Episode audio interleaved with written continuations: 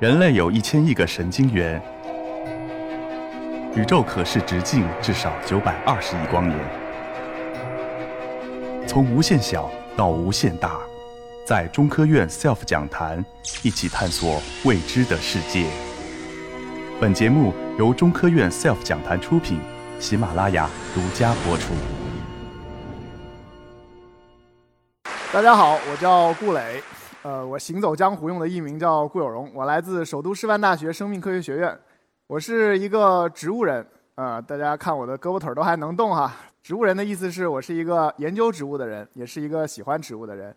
呃，我的工作中间有很大一部分呢是做濒危植物保护，所以我今天来和大家分享一些有关濒危植物的故事。呃，那么什么叫濒危植物呢？我们先来看几个数字。这里有一个数字，三万四千四百五十，这是中国全部的野生高等植物的物种数量。啊，它是在大概二零一三年出版的《中国生物多样性红色名录》里面评估过的中国所有的野生植物的数量。那么在这些物种中间呢，有一些是呃生存受到威胁的，它们占了大概全部的中国野生高等植物的数量的十分之一左右，三千七百多种，将近三千八百种。在这三千八百种左右的植物中间，有五十二种已经因为各种各样的原因灭绝了。它们可能是完全灭绝了，或者是在野外灭绝了，在人工栽培的环境下还有，呃，再不就是呃，在一个特定的区域内灭绝了。与此同时呢，这些植物中间真正真正受到了法律保护的部分，啊，也就是列入了中国的国家重点保护野生植物名录第一批，这里面的物种。大概只有二百八十四种，也就是说，呃，中国真正受到法律保护的野生植物的数量呢，只有受威胁的物种的十分之一不到，这是一个呃让我们非常担忧的一个话题。对，了解了整个的中国的濒危野生植物的数量的状态呢，我们再来看看这些植物都生存在什么样的地方。首先，在我们的这个固有的印象中间，植物的数量肯定是在离人越远的地方越多的，对吧？城市里面的物种数量会少一些，呃，郊区的会稍微多一些。那么，这个到深山老林里面就会就会更多。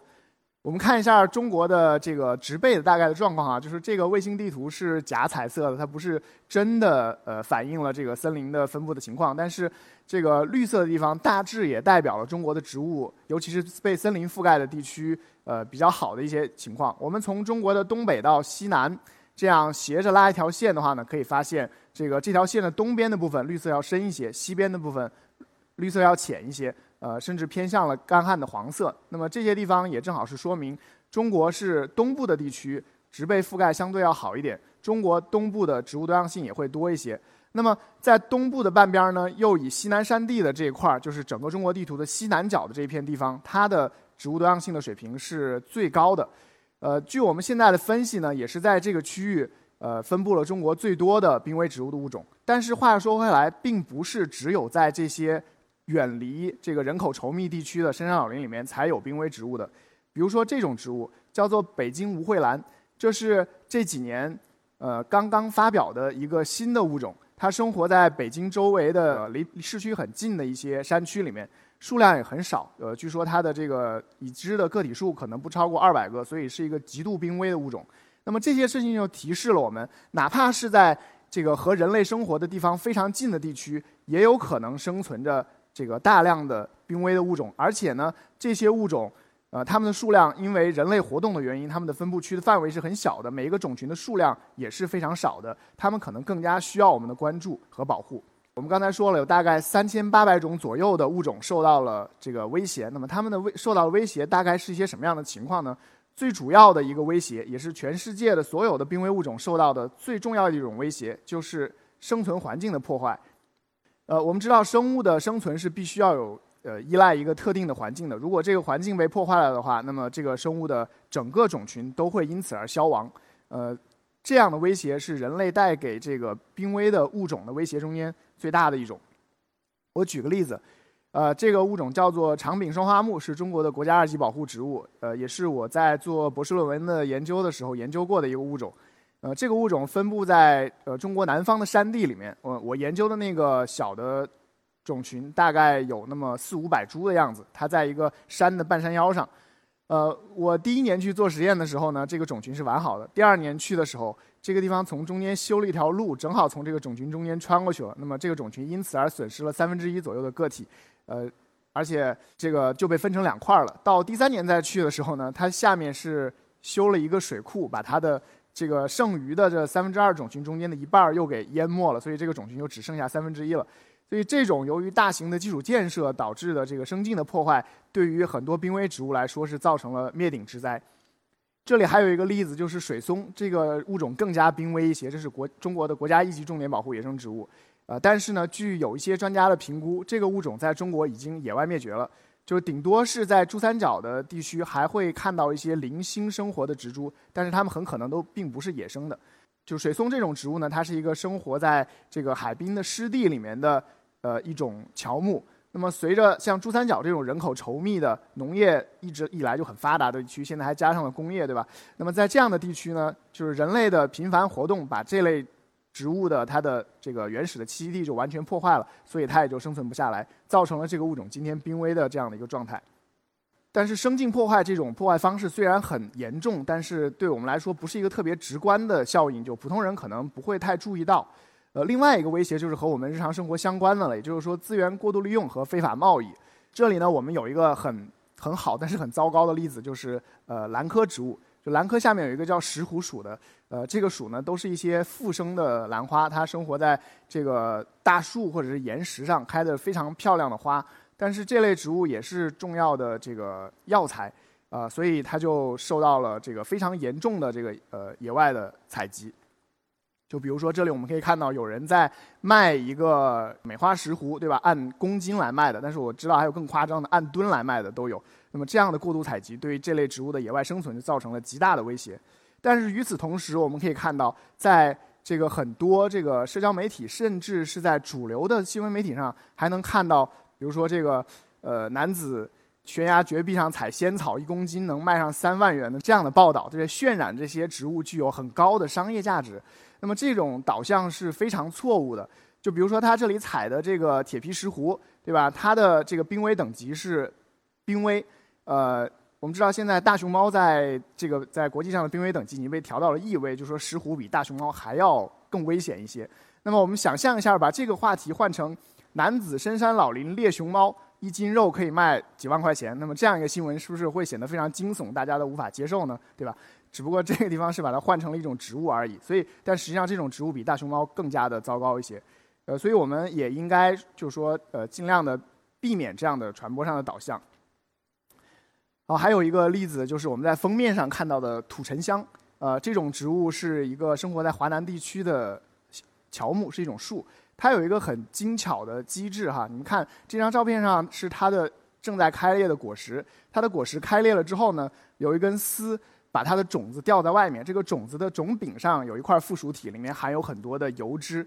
呃，这个虫呃种子吊在那儿随风飘荡的样子，就很像是一些这个鳞翅目昆虫的幼虫，就像那小毛毛虫吊在那儿一样。它有什么作用呢？它可以吸引一个一些胡蜂来把它当做虫子来捕食。那胡蜂抱着这个种子去啃的时候，它就它会去啃食这个富含油脂的附属体。呃，然后呢，呃。它会连着这个种子把这个附属体一块儿抱走，抱到其他地方去取食。但是这个黄蜂只会吃掉它的这个附属体，不会吃掉种子本身。呃，所以黄蜂抱着种子飞走的这个过程，就帮助这种植物传播了种子。这是这是一个非常精巧的呃利用动物来传播种子的机制。但是尽管是有这么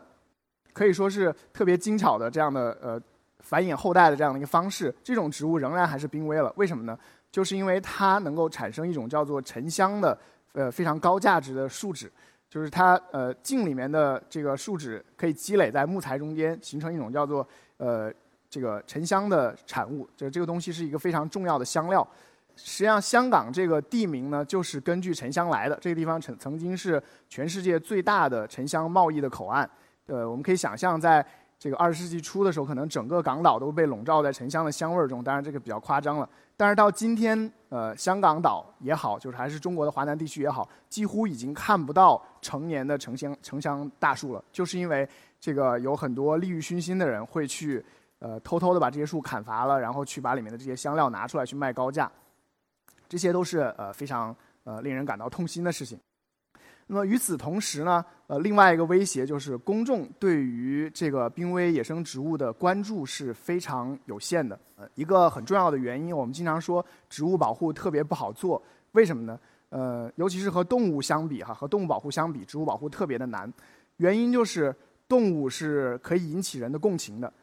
尤其是这个脊椎动物哈，或者是哺乳动物，它有鼻子、有眼睛、有嘴巴，就是面容和人有一定的这个相似性，而且它好像呃可以通过目光和人进行这样感情的交流，所以人很容易产生对于动物的共情，但是很难产生对于植物的共情，就人不会去同情一个呃。这个你都不知道它生活在哪儿的植物，对吧？有哪怕是这个植物有很开着很漂亮的花儿，或者是有很高的这样的价值，大家可能更多的去关心它的价值去了，而不是把它当做一个需要保护的这个生命体，不是把它当做整个生态系统中间的一部分来关注。呃，甚至呢，就连这个科学家都不太知道这些濒危物种的状况。就是我们曾经做过一个评估哈，中国的这些濒危植物中间，虽然就是有些专家认为它们濒危了，但是就连这些专家自己也说不出来，这剩下的这些植物生长在什么地方啊？它们的数量还剩下多少？它们的数量是在增加还是在减少？都不知道，没有足够的社会资源投在这个上面去，专家也没有时间去实地的考察看这些植物生生存的状态。那么专家都这样，公众就更不用说了，对吧？嗯，所以这个也就是我们这个今天的植物保护面临的一个特别大的一个呃。隐隐含的一个威胁。前段时间发生了这么一件事情哈，就是有一个呃卫视的一个特别热的一个综艺节目，呃，那么里面出现了这样的一个情节，就是他们请了一些明星和艺人，带着他们到海拔四千八百米左右的藏区的高山上，呃，这个节目的内容就是让他们这些人去采集西汉的雪莲花，对吧？啊，之前这些人还经历了一些什么竞争上岗的这样的一些情节，然后才。呃，才到了这一部分，然后大家就是在山上非常呃辛苦的去寻找。我看这些艺人都吸着氧气啊，非常辛苦的样子。毕竟四千八百米的地方，高原反应是很严重的。那么他们找到了雪莲花，然后还把这些东西采摘起来了，把这个作为一个战利品啊，作为这个节目的一个成就。那么其实这个节目就这样播出了。它播出之后就收获了非常多的批评的，包括我在内。都对这个节目的内容做出了一些这个呃比较严厉的批评，就是说它造成了一个非常不好的导向，就是说这个植物本身是一个濒危物种，然后你作为一档影响力特别大的这个综艺节目，呃，给大家灌输的观念是这是一个稀罕的药材也也好怎么也好，把这个东西当做一个在自然界中可以去随意获取的战利品，那么这个呃对公众造成的这个影响是非常不好的，对于整个。濒危植物保护的这个呃那个影响是特别糟糕的。那这种植物到底是怎么回事呢？就是说，也也就是现在出现在这个画面上的这个水母雪兔子，呃，这一个物种。当然，他们当时采的可能是另外一种雪兔子啊。呃，我这里只有这个种，拿它来代替一下。那么这个物种，大家看看它的生存环境是什么样的？背后的这一片乱石堆，呃，就是这种植物的这个生境。呃，它的这个生境的学名叫做流石滩，它是由。很高的山上的那个岩石风化之后形成的一种这种碎石流动的坡地，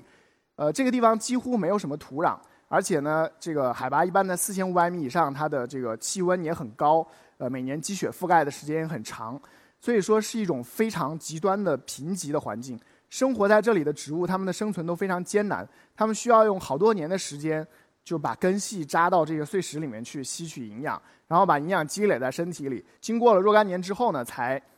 呃，攒够了一波营养之后，就开始开花结果。那么，呃，一辈子就只开着一次花。开完花之后，它把种子成熟了，散播出去之后，这个植物就死了，是一个多年生一次开花的植物。那么，如果我们把这颗正在开花的雪兔子当做一个药材采走了的话，那么它这么多年的营养就白积攒了。对吧？它也没有能力再去产生种子、产生后呃后代，呃，所以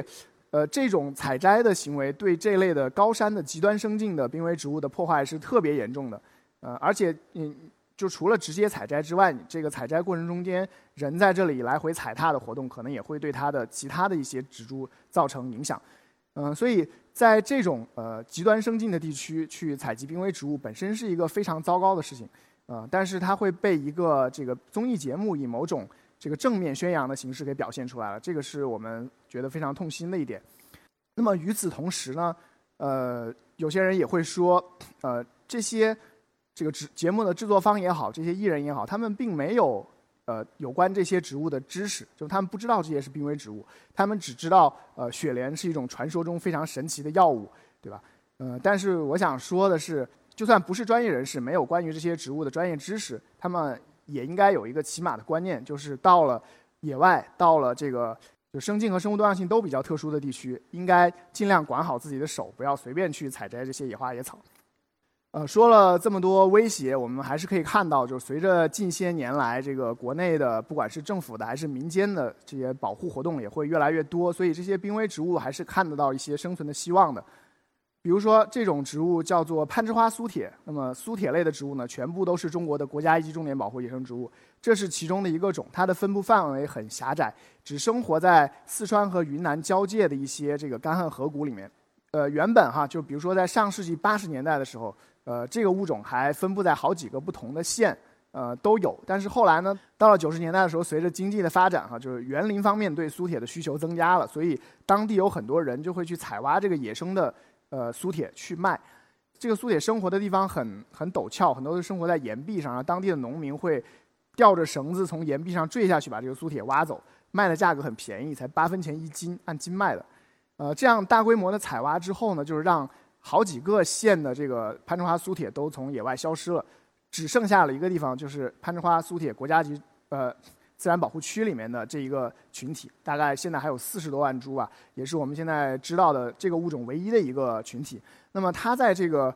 国立的这个保护区的体系里面生生存的很好，呃，而且这个也在这里发展壮大。这个是我们国家现在植物保护的一个主要的形式，就是由政府部门建立保护地。呃，来对里面的物种来进行保护。那么它保护的并不只是单独的一个物种，它既既然把这个保护地建立了，就是保护这个保护地里面的整个生态系统。总的来说呢，攀枝花苏铁算是这种保护形式的一个特别好的例子。那么除此之外呢，还有一些依据民间和科研机构的力量来做的保护。比如说，我们有一个概念叫做极小种群植物，就是说它的种群数量已经非常少了，呃，个体数不多，它需要非常急迫的挽救性的保护。呃，这个华盖木就是这样一个例子。这种植物是一个木兰科的大乔木，但是它的野生的个体数量可能只有三十几个，对，只有三十几株成年的大树了。那么过去的若干年里面的云南省，还有包括中国科学院的西双版纳热带植物园等等这样的科研单位，在呃，它的原生地进行了很多对这个物种的抢救性的保护，比如说帮助它去进行这个人工授粉啊，用它们的种子来繁殖新的植株，然后把这些繁育出来的小苗再回归到它原来的生境里面去栽培等等，用这样的方式让这个极小种群的物种能够繁衍下来，并且让它的个体数增加。呃，需要说明的是，这个是一种抢救性的保护，呃，也就是说，只有对于呃，这种马上就要灭绝了、没有几个了的物种，才值得用这样的呃保护方式。在更多的时候，我们都是通过保护这个物种生活的整个环境来保护它的存在的。毕竟，我们保护濒危物种不是为了保护这个物种本身，而是为了维持我们的整个生态系统的健康。作为一个普通人来说，我们应该或者说我们能够为濒危植物保护做什么呢？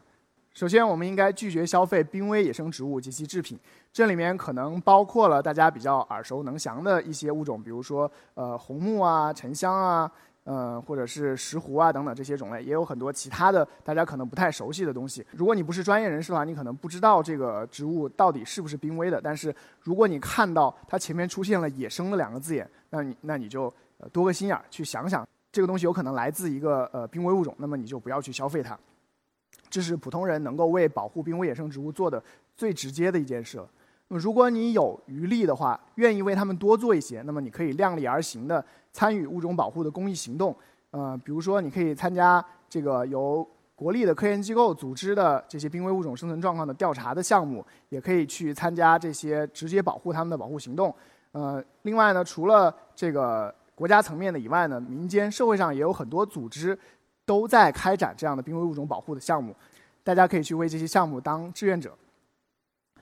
另外呢，就是关于这个濒危物种保护中间有一个很重要的缺憾，就是我们对于这些物种的基本的分布的状况、它们的种群数量等等这些基础数据了解还非常不够。这个可能是我们今天在中国进行濒危物种保护的最大的一个这个呃数据上的障碍。所以大家也可以。呃，在自己日常观察自然的过程中间，如果你发现了哪些地方有这样的濒危物种的分布，也可以向这个靠谱的保护机构和这些数据库来贡献这些物种的分布信息。这些信息最终会被用到这些物种的保护行动上去。呃，我关于这个濒危植物的故事就跟大家讲到这里，谢谢大家。